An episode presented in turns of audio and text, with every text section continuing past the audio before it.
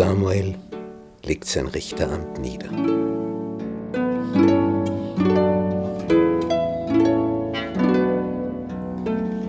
Bisher war ja Samuel die Nummer eins in Israel und er war der oberste Richter. Er ist nun alt geworden und übergibt alle Vollmachten an Saul, den König. Im 1. Samuel Buch Kapitel 12, Vers 1 heißt es, Da sprach Samuel zu ganz Israel, siehe, ich habe eure Stimme gehorcht in allem, was ihr mir gesagt habt, und habe einen König über euch gesetzt. Siehe, nun wird euer König vor euch herziehen. Ich aber bin alt und grau geworden, und meine Söhne sind bei euch. Ich bin vor euch hergegangen von meiner Jugend an bis auf diesen Tag. Hier stehe ich. So wie ein Martin Luther das dann gesagt hat vor dem Reichstag. Am 18. April 1521. Hier stehe ich. Ich kann nicht anders. Gott helfe mir. Amen.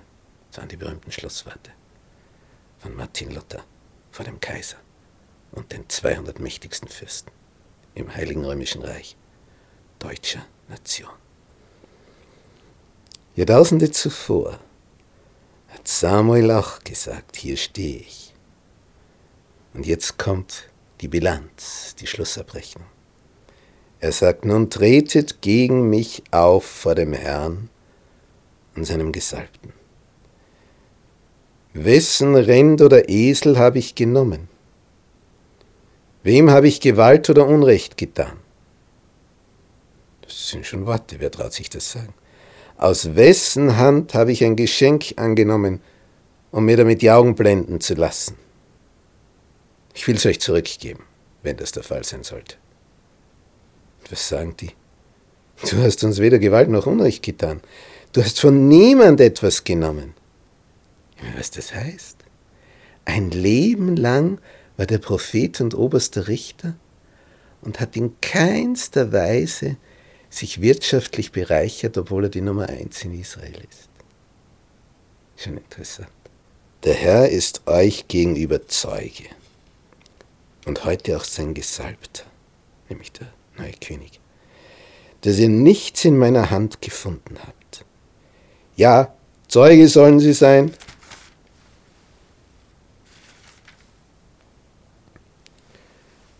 Der Herr ist's, der Mose und Aaron eingesetzt und eure Väter aus Ägyptenland geführt hat.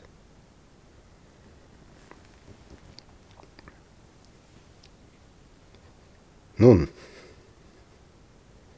und jetzt erzählt Samuel Geschichte. Er sagt, wie das war in Ägypten, als das Volk dort versklavt wurde, 400 Jahre lang wie sie von Mose rausgeführt wurden und Aaron. Wie sie hierher kamen, in das Land, wo sie jetzt sind. Aber wenn sie Gott vergaßen, dann kamen die Völker und jene Völker. Zum Schluss waren die Philister gekommen, die Ammoniter, die Moabiter. Aber wenn sie dann gerufen haben, wir haben gesündigt, dass wir den Herrn verlassen und den Baalen und den Astaten gedient haben, nun aber errette uns aus der Hand unserer Feinde, so wollen wir dir dienen. Dann hat Gott Richter gesandt. Jerubal, das ist Gideon, Barak, Jephthah, Samuel. Und er rettete euch aus der Hand eurer Feinde und ringsum und ließ euch sicher wohnen. Dann erzählt er noch die Geschichte von Nahash, dem Ammoniterkönig, der Jabesh in Gilead belagert hat und allen Bewohnern das rechte Auge ausstechen wollte.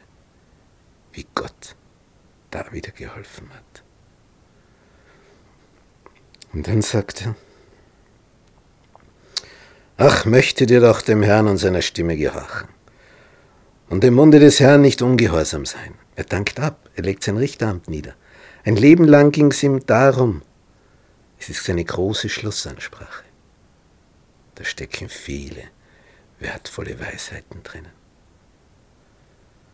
Möchtet doch ihr und euer König, der über euch herrscht, dem Herrn, eurem Gott folgen. Und er fügt schon hinzu.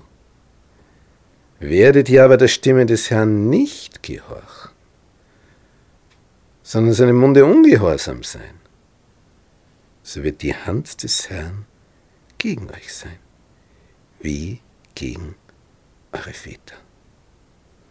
Und jetzt macht er etwas ein Gotteszeichen. So tretet nun herzu. Schaut, was der Herr Großes vor euren Augen tun wird. Ist nicht jetzt die Weizenernte? Also da gibt es keine Wolken, keinen Regen, kein Gewitter, nichts, da ist nur Trockenheit. Darum ist ja da die Weizenernte ideal, dass nicht nass ist. Und er sagt, ist nicht jetzt die Weizenernte? Ich will aber den Herrn anrufen dass es soll donnern und regnen lassen. Die Zeit? Nur weil der betet? Wozu? Damit ihr inne werdet und seht, dass ihr getan habt, was dem Herrn missfiel, als ihr euch einen König erbeten habt. Er stellt also klar, im Sinne Gottes war das nicht. Er lässt euch euren Willen. Aber ideal ist es nicht. Und dann steht in 1 Samuel 12, Vers 18. Und als Samuel den Herrn anrief, zur Zeit der Wärzenernte wohlgemerkt, da ließ der Herr donnern und regnen an demselben Tage. Da fürchtete das ganze Volk den Herrn und Samuel gar sehr. Und sie sagen, bitte für deine Knechte den Herrn, deinen Gott, dass wir nicht sterben. Denn die Blitze sind so gewaltig und der Donner dazu, die haben Angst um ihr Leben. Denn zu allen unseren Sünden haben wir noch eine dazugefügt, nämlich dass wir uns einen König erbeten haben. Jetzt haben sie es begriffen, was das für ein Fehler war. Und Samuel sagt, braucht euch nicht fürchten. Ihr habt zwar all das Unrecht getan, doch weicht nicht vom Herrn ab, sondern dienet dem Herrn von ganzem Herzen. Das ist das Segensprogramm. Weicht nicht ab vom Herrn, dienet ihm von ganzem Herzen. Da liegt Segen drauf. Das ist der Punkt. Samuel hat ein ganzes Leben lang gewirkt. So fasst er die ganze Erkenntnis seines Lebens zusammen. Folgt nicht den nichtigen Götzen nach, denn sie nützen nicht und sie können nicht erretten, weil sie nichtig sind. Die gibt's ja gar nicht. Wie, wie sollen sie euch helfen? Aber der andere ist der lebendige Gott.